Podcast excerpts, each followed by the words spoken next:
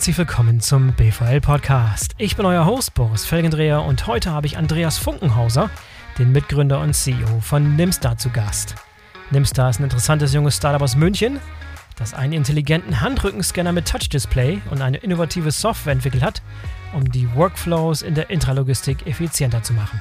Einer von Nimstars Mitbewerbern im Markt, ProGlove, wurde gerade für etwa 500 Millionen Euro von einem Investor übernommen. Es kommt also Bewegung in die Branche. Wie Andreas und sein Team darauf reagieren, warum sie das System von Nimstar für das stärkste am Markt halten und was das Unternehmen als nächstes vorhat, all das und mehr erfahrt ihr jetzt. Bevor wir loslegen, noch ein Hinweis auf den Sponsor der heutigen Sendung, die Renus-Gruppe, einer der führenden internationalen Logistikdienstleister, der innovative Lösungen für die gesamte Supply Chain entwickelt. Von Automotive über Lagerlogistik und Transport bis zur Lösung, fast alles ist möglich bei Renus. Und ich weiß, dass unter euch viele Logistikleiter, Einkäufer, Geschäftsführer und Projektleiter dabei sind. Ihr solltet Renus auf jeden Fall auf dem Zettel haben. Besonders dann, wenn ihr individuelle Supply Chain Lösungen, digitale und automatisierte Lagerlogistik und ein globales Logistiknetzwerk für schnelle und zuverlässige Kundenlieferung braucht. Schaut bitte mal vorbei unter www.renus.group, denn dort findet ihr weitere Infos. So, und jetzt kommt Andreas Funkenhauser von Nimster. Viel Spaß. Hallo Andreas, herzlich willkommen zum BVL-Podcast. Schön, dass du dabei bist. Hallo Boris, danke für die Möglichkeit. Sehr gerne. Andreas, du bist Gründer, Mitgründer und CEO, Mit-CEO von Nimstar. Haben die ein oder anderen vielleicht schon mal gehört von unseren Zuhörern, aber bevor wir starten, vielleicht einmal in Kurzform, Short Pitch. Was macht Nimstar genau? Wir konzentrieren uns quasi darauf, die menschliche Produktivität in, in der Intralogistik zu maximieren. Okay, wie macht ihr das genau? Das war ein bisschen ähm, sehr kurz. ja, also wir haben ein, ein Smart Device entwickelt, das in Verbindung mit unserer Software ganz einfach quasi Werker in der Intralogistik steuert. Also wir bringen dadurch die Möglichkeit an den Werker mit dem System, zum Beispiel SAP, wirklich zu kommunizieren und zu interagieren. Er hat dann die Hände frei, da unser Smart Variable sich auf dem Handrücken befindet. Und somit kann einfach immer die richtige Information zum richtigen Zeitpunkt am Werker sein und er kann über das Touch-Display direkt auch interagieren. Ha, jetzt, jetzt wird ein Schuh draus. Jetzt wissen wir, worum es geht.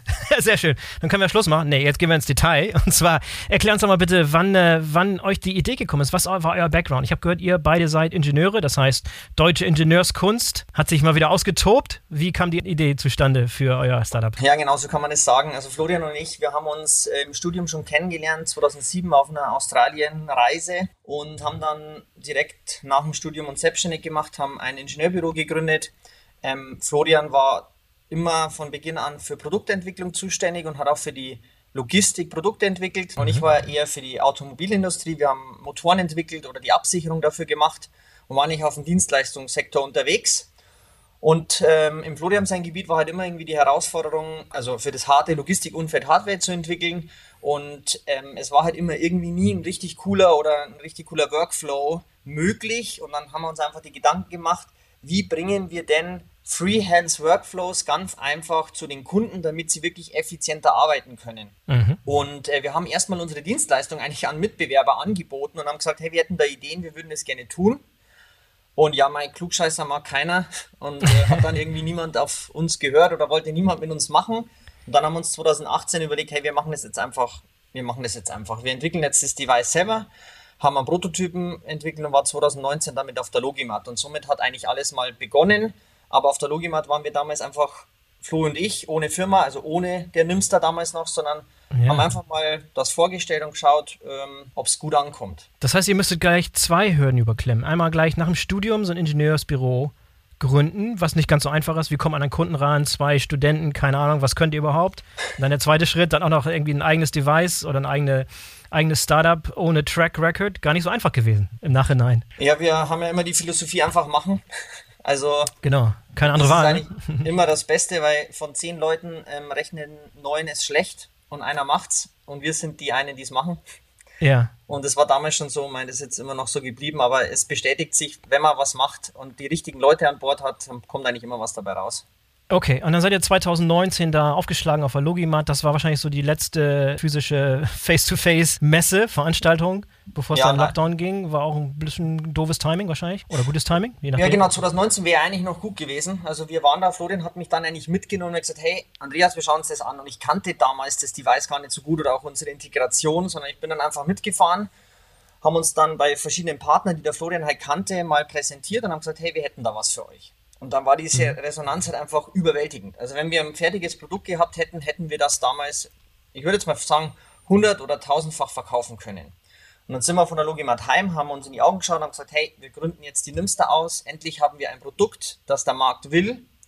Und haben dann das äh, Produkt noch ein Jahr fertig in Serie entwickelt und wollten dann auf der Logimat 2020 unser Produkt quasi in Serienreife vorstellen. Aber dann die kam, kam nicht Corona. Also genau, das würde ich okay, niemandem ja. empfehlen, ein Produkt zu Corona zu präsentieren, noch dazu als Startup, weil natürlich Messen und alles ist ja äh, eminent wichtig für uns. Okay, notiert. Sehr schön. Ja, aber dann erklär mir doch bitte mal, warum ihr da auf so eine Art Wespennest gestochen seid. Woran hat es gelegen, dass, so, dass es so ein Produkt noch nicht gab? Was ist deine beste Erklärung dafür? Kann es eigentlich gar nicht erklären, weil, sagen wir mal, wir kennen es ja von den, von den Mobiltelefonen, ist ja ganz, ganz viel Stand der Technik. Also ganz viel Smartheit, ganz viel Interaktion mit Software und Systemen. Und wir sind halt in der Logistik da auf, auf eine alte Hardware-Struktur oder auch eine alte Struktur getroffen, wo manche ja noch mit Windows NT arbeiten. Mhm. Und ähm, da war es halt noch nicht so smart. Und dann haben wir gedacht, okay, wir brauchen hier was an den Mitarbeiter, damit man die Hände frei hat und dann nicht nur einen Scan ausführen, sondern weil, wenn jetzt nur ein Scanner an Bord ist, muss ich ja trotzdem wieder zu irgendeinem PC, zu irgendeinem Stapler, ich muss irgendwie unnötig Wege machen, obwohl ich den Mitarbeiter direkt steuern könnte. Und da mhm. haben wir gesagt, hey, dann machen wir doch einfach eine Art ein Variable Device auf dem Handrücken, der quasi als Feature ein Touch-Display hat, ähm, Paperwhite, weil für uns war es einfach immer wichtig, dass die Akkulaufzeit maximal lang ist. Und natürlich eine Scan-Engine an Bord, weil viel im Lager aufgrund von Bestätigungen und Fehlerminimierung halt einfach gescannt wird. Mhm. Und somit haben wir eigentlich eine Smartwatch verbunden mit einem Industrial Scanner und einem ePaper Touch Display. Und somit ist quasi unser Device entstanden. Und dieses Device ist natürlich jetzt nicht einfach wie eine Tastatur anzustecken, sondern mit einem Smart Device kommt natürlich immer Integration mit. Ja, weil nur mhm. wenn es integriert ist und nur wenn ein System mit dem Smart Device spricht, hat man im Endeffekt wirklich bis zu 50 Prozent an Effizienz gewonnen. Und da steckt natürlich noch die Krux drin. Also wir haben über die Hälfte unserer investierten Summe bis dato in Software gesteckt damit man wirklich easy integriert werden kann und der Kunde in Kürze seinen Effizienzvorteil hat. Das ist interessant. Wir können ja mal über die Finanzierung sprechen, wie überhaupt finanziert sein. Aber interessant, dass du sagst, dass der Großteil der Investition, das Geld, das du investiert hast, ging die Software und nicht in die Hardware. Das ist interessant. Habt ihr da mehr oder weniger Dinge von der Stange genommen und zusammengebaut oder Baukastensystem oder gab es Vergleichbares schon? Wie seid ihr ans Hardware-Problem rangegangen? Vielleicht zuerst mal. Also beim Hard bei der Hardware haben wir uns einfach, drei, vier Key Facts oder harte Ziele gesetzt, was es denn können muss. Also da war das Hauptziel natürlich zu interagieren. Das heißt, ja, wir brauchen ein Touch-Display. Ähm, mhm. Das zweite war natürlich, wir brauchen eine Scan-Engine mit an Bord. Da bedienen wir uns bei Zebra, weil natürlich das einfach High Performance ist. Das brauchen wir nicht neu erfinden, das können wir einfach nutzen.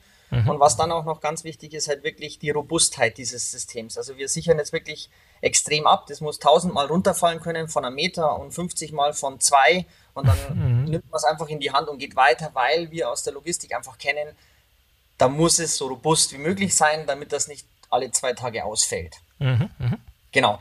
Und dann mit dem Display kommt natürlich sofort, okay, wie kriege ich jetzt denn Informationen auf dieses Display? Und dafür mussten wir oder durften wir eine Schnittstelle bauen, damit man wirklich ganz einfach in bestehende ERP und WMS-Systeme das so integriert, dass die richtige Information auf unserem Display ankommt. Weil hier ist natürlich die Problematik, die entsteht, ist, aktuell geht man mit einem Tablet oder mit einem PC oder mit einem Smartphone durch die Gegend und hat natürlich ein größeres Display zur Verfügung. Und dabei entsteht halt oft mal die Problematik, wie bekomme ich jetzt die ganzen Informationen auf unser Device?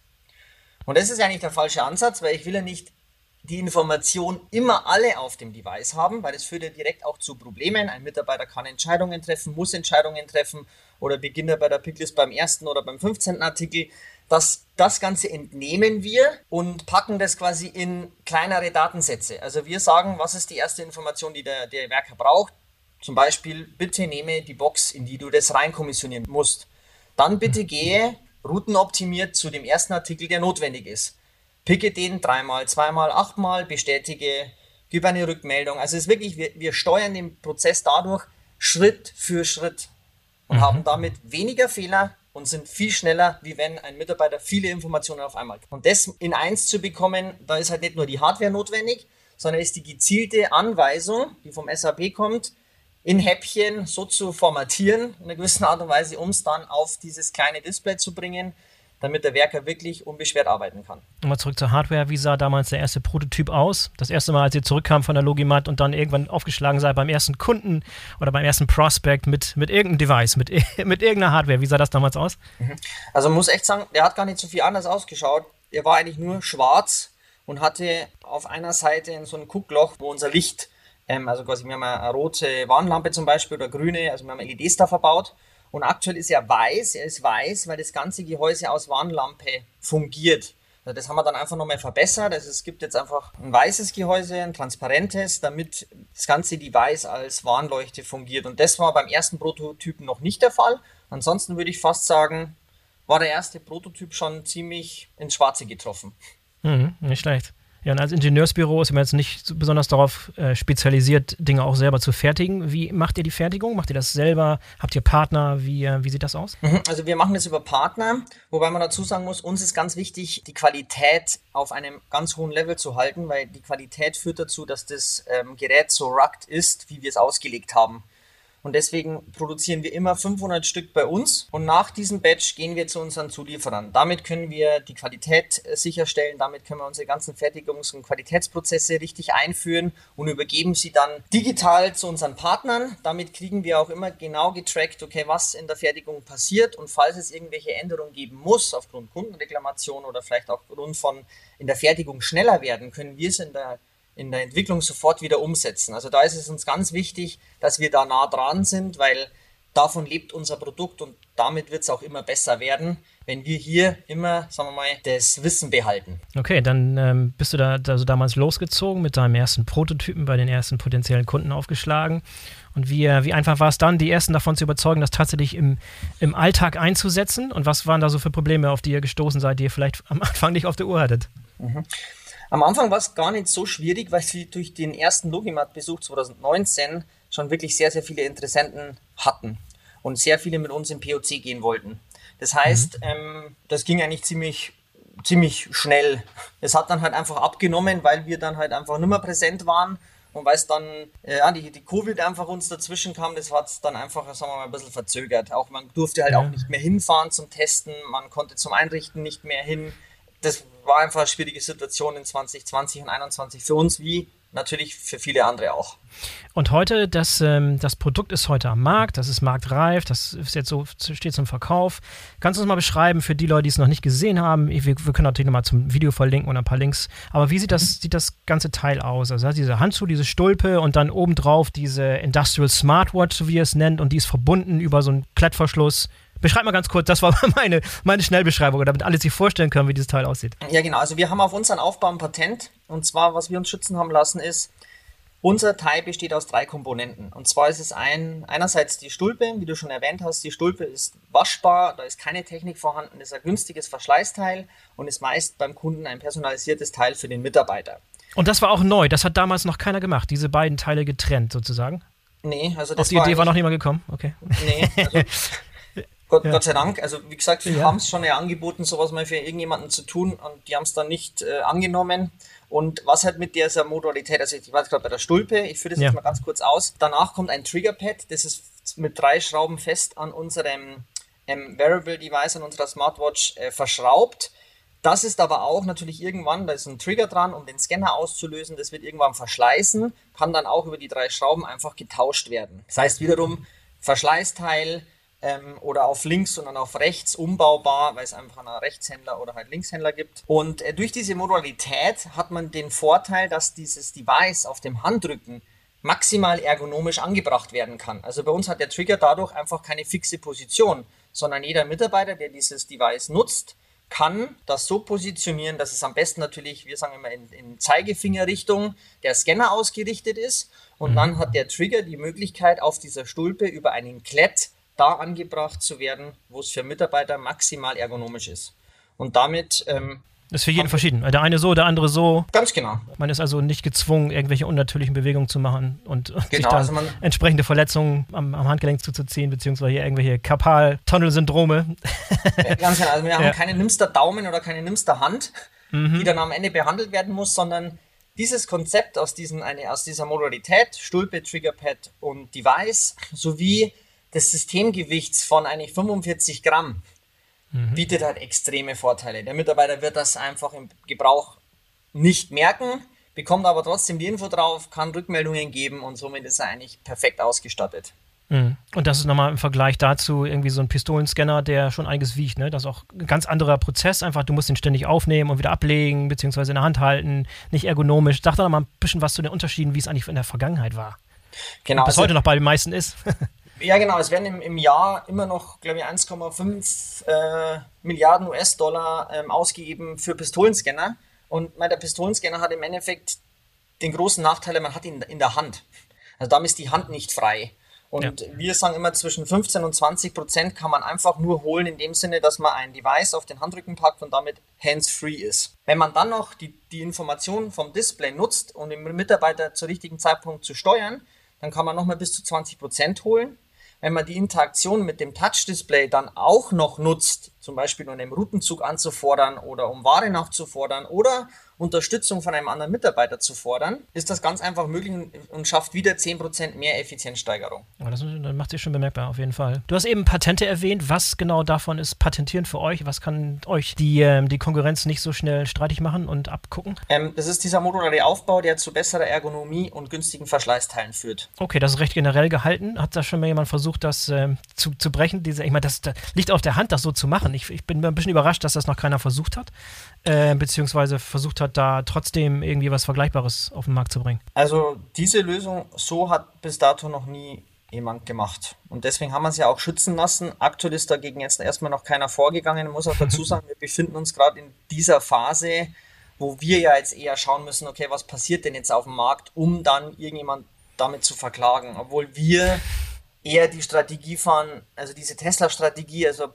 Patent wird uns jetzt nicht unbedingt den Vorteil bringen, sondern wirklich, wie man weiterentwickelt. Also man muss halt immer den Step vorwärts sein, wir müssen die Software weiterentwickeln und da liegt halt eigentlich wirklich der richtige Benefit dann in der Zukunft drin, ähm, um wirklich von aktuell Hardware wirklich in einen Workflow-Lieferanten in, oder ein Workflow-Lieferant zu werden. Ja, war das ursprünglich auch so der Plan? War ich von vornherein klar, dass die, dass die Hardware und äh, klar, war klar, dass Hardware und Software zusammenpassen müssen, aber dieses, was du gerade beschrieben hast, also dass ihr nicht nur in dem Stadium stehen bleibt, wo ihr so ein Device herstellt und das einfach verkauft, sondern ihr verkauft Outcomes sozusagen, den Prozess.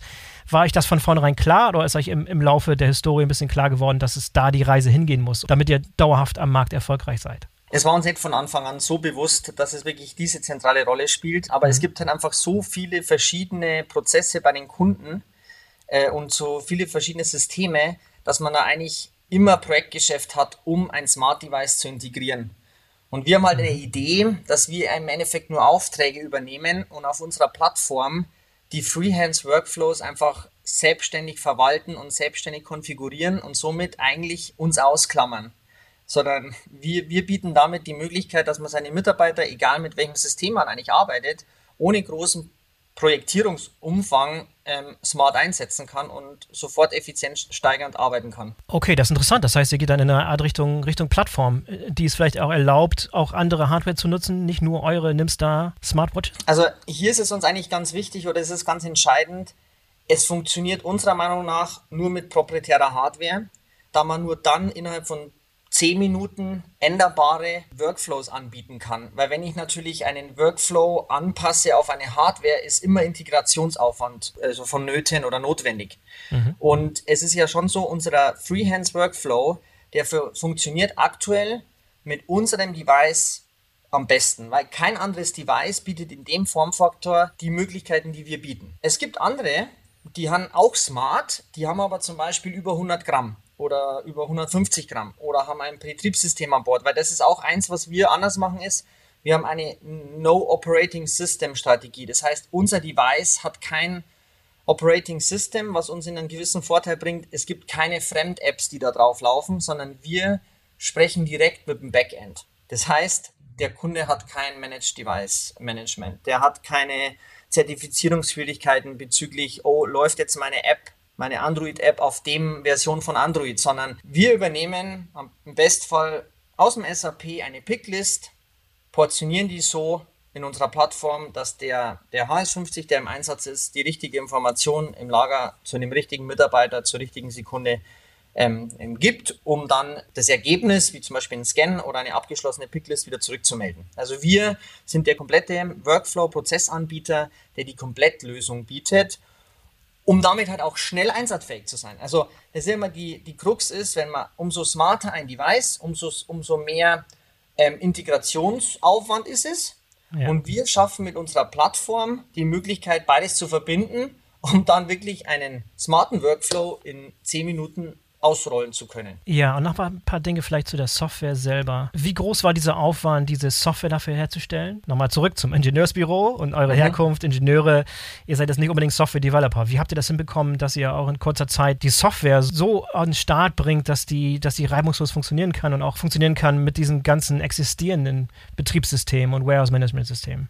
Also wir haben ganz früh natürlich äh, Softwareentwickler eingestellt. Also es war ganz mhm. von Anfang an natürlich immer schon klar, dass die Software-Schnittstelle ein zentrales Thema ist. Wir bieten ja auch aktuell einen Software Development Kit an, damit jedes WMS oder ERP-System der Welt uns ganz einfach anbinden kann. Damit sind wir aber nicht in Prozessverantwortung, sondern alle diese Warehouse Management Systeme können dann ihren eigenen Prozess mit dem Nimster Device umsetzen. Damit entstehen oftmals Fragen, genauso wie ich vorher gerade erzählt habe, wie bringe ich denn die Informationen da drauf, weil sich die meisten halt einfach da nicht darauf spezialisiert haben, einen Freehand-Workflow beim Kunden umzusetzen, sondern ja. die haben einen ganz anderen Business-Fokus. Ja. Und ähm, uns war ganz, also war von Anfang an schon klar, wir brauchen über die Hälfte an Kappa in Softwareentwicklung und haben uns dadurch äh, frühzeitig da schon auch darauf ausgerichtet. Also es ist eigentlich bis Ende letzten Jahres war es eigentlich immer so fast 50-50 an Manpower, aber mhm. alle unsere Dienstleister, die wir auf dem auf der Software-Seite noch haben, die übersteigen alles, was wir auf der Hardware haben. Also wir haben 70, 30 würde ich unser Verhältnis an aktuellem Invest ähm, beziffern, was 70 Prozent in, in, Software gegangen ist und 30 Prozent in Hardwareentwicklung. Ja, und das Geschäftsmodell ist, ist das, diese Hardware zu verkaufen und dann im Mietmodell für die Software oder wird beides gemietet? Wie sieht das genau aus? Ähm, aktuell sind wir ähm, rein ein Hardwareverkäufer. Also aktuell verkaufen wir unsere mhm. Hardware und stellen die SDK kostenfrei zur Verfügung, damit wir einfach den Fuß in der Tür haben und ganz einfach auch oder auch ganz niedrig die Hürde halten für die Integration. Unsere Demo-Plattform oder unsere Plattform ist aktuell in der Demo schon verfügbar. Das heißt, da bauen wir selber den Workflow und können ihn dann einfach über eine Website zur Verfügung stellen. Das ist eigentlich, wenn jetzt, Boris, du dieses Gerät hättest, dann könntest du einfach auf die demo.nimster.com gehen und könntest zum Beispiel einen Picking Workflow direkt ausprobieren. Mhm. Und ähm, das ist halt so der Kern der Zukunft ist, wir wollen über diese Plattform diese Workflows ausliefern. Und damit kommt Software as a Service und die Hardware as a Service einfach gleich mit. Also das Modell der Zukunft ist kein One-Time-Revenue mehr mit Hardware zu machen, sondern wirklich es komplett auf Software und Hardware as a Service umzustellen.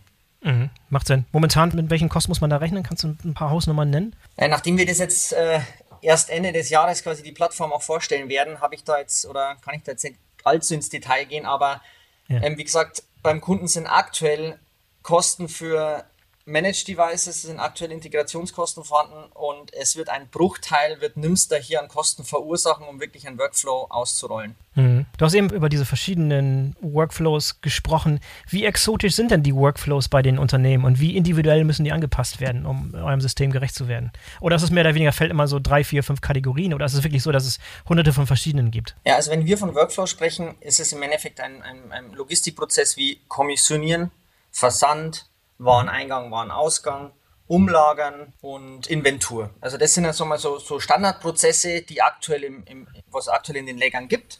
Und wenn man den jetzt halt freehands mit unserem Device sieht, gibt es halt da, sagen wir so 80 Prozent gleiche Workflows. Das heißt, ja, man, man, ist immer irgendwie, wird man zu einem Regal geführt. Dann wird immer mhm. irgendwie angezeigt, welcher Artikel muss gepickt werden, wie viel muss gepickt werden.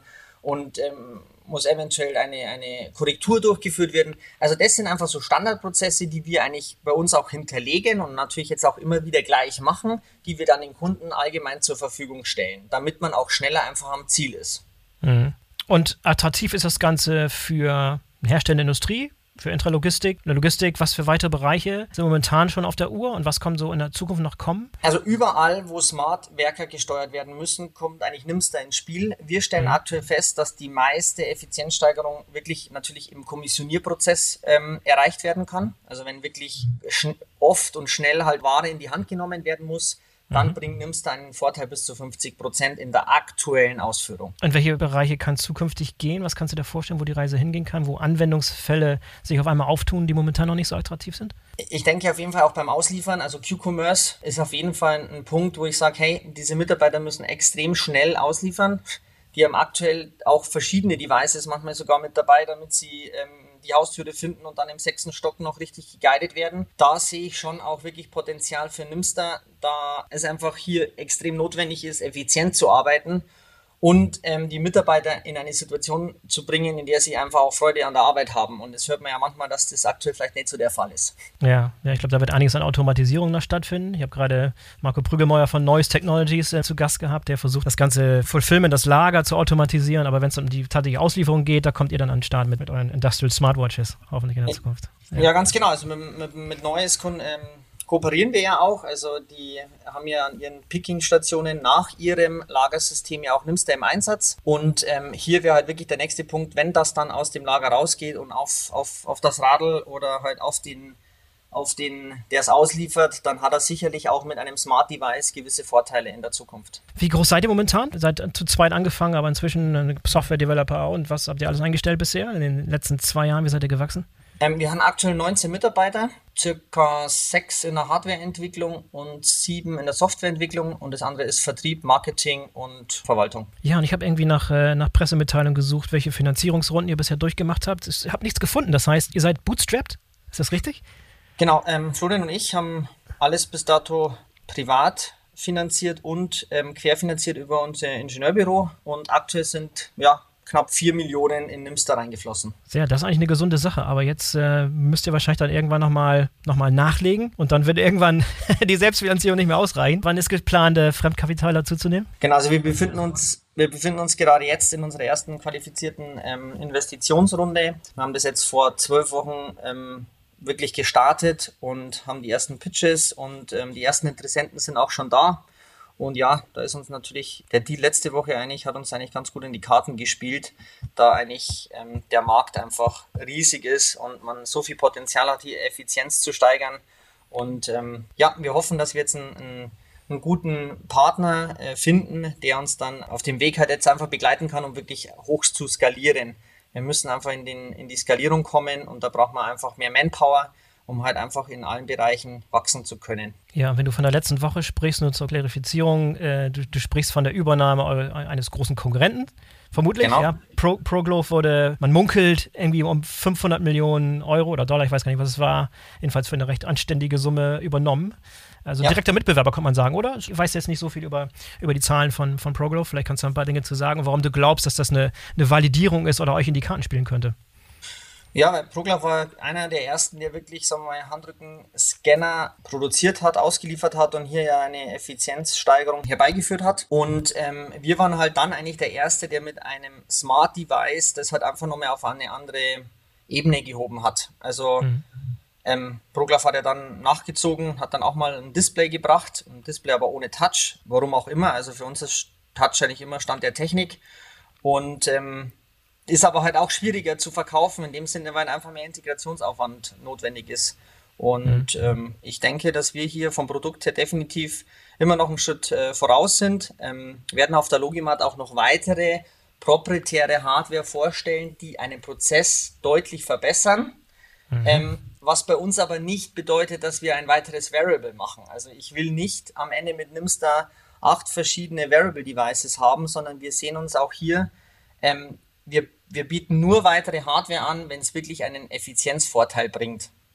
Mhm. Und dahin unterscheiden wir uns auch wirklich zu ProGlav. Wir denken im Prozess, wir wollen immer die Prozesse verbessern und maximal einfach ähm, am Kunden diese ausliefern können und nicht 14 verschiedene Hardware-Devices ausliefern, um dann dem Kunden eigentlich zu sagen, okay, mach damit, was du willst.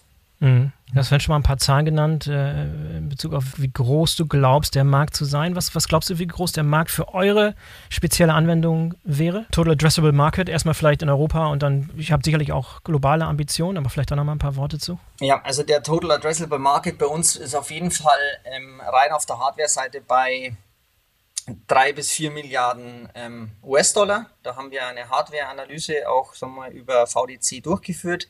Und was halt aber bei uns natürlich dazu kommt, ist dieser Software-Part.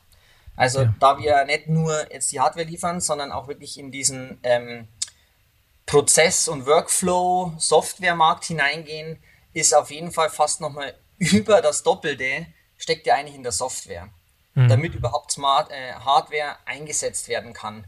Und damit sehen wir einfach Riesenpotenzial und müssen den halt jetzt wirklich angehen, damit wir auch irgendwann unseren großen Konkurrenten ähm, vielleicht mal überholen können.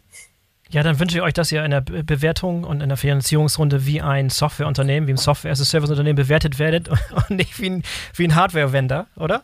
Das hoffen wir sehr. Da hast du ja vor allem auch einen interessanten Zeitpunkt ausgewählt. Ihr habt einen interessanten Zeitpunkt ausgewählt, um das Startup zu gründen, kurz vor Corona. Jetzt hast du dir den interessanten Zeitpunkt ausgewählt, um Finanzierung anzustoßen. Direkt im Zeitpunkt, wo man dachte, okay, letzten zwei Jahre lag das Geld so fast auf der Straße rum. Ganz, ganz viel Geld ist in Startups geflossen, ganz, ganz viel ist in Logistik-Startups geflossen. Das Klima ändert sich gerade ein bisschen, Märkte sind runter, äh, Rezession steht vielleicht bevor. Machst du dir Sorgen darum, dass die Anschlussfinanzierung, die ihr braucht, nicht so einfach zu haben ist, wie es vielleicht noch vor einem Jahr oder vor zwei Jahren der Fall gewesen wäre? Äh, also wenn du das jetzt so sagst, ähm, dann denke ich, ja, es wird wahrscheinlich schwieriger werden. ähm, ich hätte trotzdem nichts anders gemacht, sondern man muss einfach immer nach vorne schauen und wir werden mit den Gegebenheiten umgehen und denke trotzdem, dass wir ein Produkt haben, dass wir auch diese Zeit ähm, überstehen werden. Ich kann mir vorstellen, dass jetzt nach der, nach der Übernahme von ProGlove so ein bisschen Bewegung in den Markt kommt und vielleicht der eine oder andere guckt, oh, was gibt es denn dann noch sonst, sonst noch so? Wäre das was, was du auch vorstellen könntest oder möchtest, bist du eher jemand, der, der wirklich was Kleines ganz groß ziehen will? Ich meine, das ist ein enormes Potenzial im Unternehmen. Du kannst es noch wesentlich größer machen oder kannst dir auch vorstellen, das irgendwann schon aus der Hand zu geben. Beides natürlich möglich. Also was wir jetzt auf jeden Fall wollen, wir wollen die Firma auf solide Beine stellen, dass wir alle, auch da meine ich auch alle Mitarbeiter, ähm, einfach eine Perspektive haben, die ähm, Entwicklungspotenzial ähm, birgt. Mhm. Und das ist eigentlich das Wichtigste, weil sagen wir, wir sprechen immer von, es ist, sind uns die Mitarbeiter wichtig, es ist das Klima wichtig. Und wenn ich jetzt davon sprechen würde, ich würde es am liebsten jetzt verkaufen, dann ist das, finde ich, ja ein falsches Signal. Und ich würde auch in Zukunft, also ich bin ja noch nicht allzu alt, ähm, will ich ja immer auch das tun, was mir Spaß macht und ähm, Nimster und genau das macht mir extrem viel Spaß und das heißt, ähm, wir versuchen jetzt einfach zu finanzieren und das ist einfach das Hauptziel, das wir gerade haben und ich mache mir jetzt nicht die ganz großen Gedanken, ob ich, ob das jetzt mal ein Unicorn wird oder ob nicht, sondern wir, das Potenzial ist da, dass wir auf jeden Fall was Großes schaffen können. Ähm, Hauptziel ist es, dass jeder, der jetzt in der Firma ist und der zukünftig in Zukunft richtig Spaß daran hat, Sachen zu machen, weil das ist Nimster und das macht uns aus. Und das, diese Kultur, die müssen wir weiter fördern. Und um das auch zu können, brauchen wir jetzt einfach die erste qualifizierte Runde. Ja, und seid ihr nach wie vor in einem Büro oder in einem Standort in München am Start oder habt ihr eure Flüge schon ausgestreckt und seid schon international unterwegs? Nee, aktuell sind wir wirklich nur in München. Äh, wir konzentrieren uns auch ähm, bezüglich Sales und Marketing auf, auf, auf Dach aktuell. Ähm, haben das Ziel in 2025, 2026 ähm, zu internationalisieren, weil es uns einfach ganz wichtig ist, dass der ganze Proof of Concept auch von Software as a Service den müssen wir einfach hier mal bestätigen, um dann einfach eine gute Basis zu haben, um dann auch nach USA zu gehen. Das wäre so der nächste Schritt. USA wäre so der nächste, nächste Markt. Also der nächste Big Step. Ja, der nächste also Big der nächste Step. Big Step wäre das. Ähm, genau, ansonsten ist es halt jetzt, München ist unser Headquarter. Ähm, haben auch da Potenzial, auch wirklich nochmal ein Stockwerk mit dazu zu nehmen. Also hier sind wir auch äh, bezüglich dem Wachstum der nächsten Jahre eigentlich gebäudetechnisch gut aufgestellt. Mhm. Was mich aber wundert, ist, dass es in Asien, sprich China, äh, nicht vergleichbare Anbieter gibt. Oder gibt es vielleicht Anbieter, die man noch nicht kennt, die vielleicht da lokal vor Ort am Start sind, die euch für euch keine große Bedrohung darstellen? Oder wie sieht es aus mit, mit äh, Konkurrenz aus Fernost? Also es gibt genügend Variable Devices, die Freehands Workflows erlauben, die man auch in China kriegt. Mhm. Also das muss man ganz offen auch sagen. Mhm. Ähm, aber hier ist genau das, was halt Nimster unterscheidet wir bieten halt die Lösung und nicht irgendein Hardware-Device. Und aktuell haben wir noch niemanden gefunden, der wirklich diese Lösung von Freehands Workflows beim Kunden ausrollt und der Kunde hat damit eigentlich keine Probleme mehr. Und das ist genau der Punkt. Also ein, ein weiteres Device auf unserer Seite, sei es mit Farbdisplay, sei es mit was auch immer für einem Feature, würde nicht den Mehrwert bedeuten, den wir jetzt fokussieren, um ein neues Hardware-Device zu bringen. Weil das mhm. Wichtige ist, beim Kunden schnell zu einer Effektivitätssteigerung zu kommen. Und darum arbeiten wir quasi jetzt an unserer Workflow-Plattform, so wie wir es nennen, damit wir schnell die Effektivität ausrollen können. Und da spielt eigentlich dass der Hardware-Markt eigentlich gar nicht so eine entscheidende Rolle, sondern ähm, eigentlich wie schnell man integrieren kann und wie schnell man eigentlich seinen Kunden auf ein nächstes Level heben kann. Und wie sieht diese Zusammenarbeit konkret aus? Macht ihr das alles selber, diese Implementierung, diese Einführung dieser, dieser Plattform oder habt ihr euch mit Partnern zusammengetan, die da im Zweifel Berater, die es zum Beispiel machen oder Implementierungshäuser? Wie sieht das bei euch aus? Ja, da setzen wir auf jeden Fall voll auf Partner. Also wir haben, ja. ähm, ich glaube, aktuell schon 40 äh, Systemhäuser, die uns aktiv integriert haben. Mhm. Und die bieten uns natürlich die Möglichkeit, Freehands Workflows Plug and Play auszurollen. Also mhm. das ist da auch schon passiert. Also wir haben ja schon zig Kunden, die Nimster produktiv einsetzen, die ähm, sehr zufrieden sind, die auch genau messbar diese Benefits ähm, haben. Es auch User Success Stories auf unserer Website, wo man es jetzt auch, auch mal nachlesen kann. Und ja, das geht aktuell über unsere Software- und Systemhauspartner, die es, die uns integriert haben und wo jeder Kunde, der mit denen zusammenarbeitet, wirklich sehr, sehr schnell zu einem effektiven Workflow kommt. Hm. Und vielleicht nochmal abschließend jetzt so, wenn jemand zugehört hat, Interesse, aber nicht ganz sicher ist, ob, ähm, das das Richtige ist. Was ist so Idealfall? Was ist das Unternehmen? Was ist der Anwendungsbereich von Unternehmen, die sich auf jeden Fall mal eure Lösung anschauen sollten? Im Allgemeinen, jeder, der Intralogistik äh, im, im Haus hat und, und, und Ware bewegt, wird von Nimster profitieren. Ganz im Speziellen Kommissionierprozesse. Hier kann man bis mhm. zu 50 Prozent schneller agieren. Ähm, wie kommt man dazu? Also Nimster, wir bieten ein, ein Demo-Set, das stellen wir auch gratis äh, anfangs zur Verfügung. Da ist alles mit drin, da kann man auch direkt auf unserer Demo-Website ähm, ähm, Workflows mal ausprobieren, einfach mal, dass man ein Feeling dafür kriegt, wie schnell reagiert das Display, wie sind die Touch-Eingaben und ähm, kann man dann auch gerne mal den Mitarbeitern geben, um ein erstes Hands-on und ein erstes Feedback dazu, äh, davon zu bekommen, ob der Mitarbeiter auch damit arbeiten will und äh, wir stellen fest, dass die meisten sehr, sehr glücklich damit sind. Und ähm, somit ist der erste Schritt zu Nimster getan. Klasse. Also auf jeden Fall Testkit bestellen oder euch auf, auf einen der kommenden Veranstaltungen zu treffen. Ich habe gesehen, ihr seid am Forum Automobillogistik von der BVL in Friedrichshafen. Bist du da auch vor Ort? Ähm, nee, da werden unsere Vertriebskollegen sein. Ich bin jetzt auf der Logistik and Distribution in Dortmund und dann unsere ganz, ganz große Messe natürlich in, Logimat. in Stuttgart auf der Logimat. Sehr schön. Da kann man euch auf jeden Fall treffen. Wir lassen einen Link in den Show Notes. Andreas, vielen Dank fürs tolle Gespräch heute. Ich wünsche euch viel Erfolg bei der Finanzierungsrunde und beim, beim weiteren Wachstum von Ninsta. Bis demnächst. Boris, vielen lieben Dank und ich wünsche dir auch noch einen schönen Tag und hoffentlich sehen wir uns auf der Logimat. So, das war der BVL-Podcast mit Andreas Funkenhauser von Nimstar. Ich hoffe, euch hat es gefallen und ihr seid in der nächsten Woche wieder dabei. Denkt dran, den BVL-Podcast zu abonnieren, damit ihr keine der kommenden Folgen verpasst. In diesem Sinne, bis zum nächsten Mal, euer Boris Felgendreher.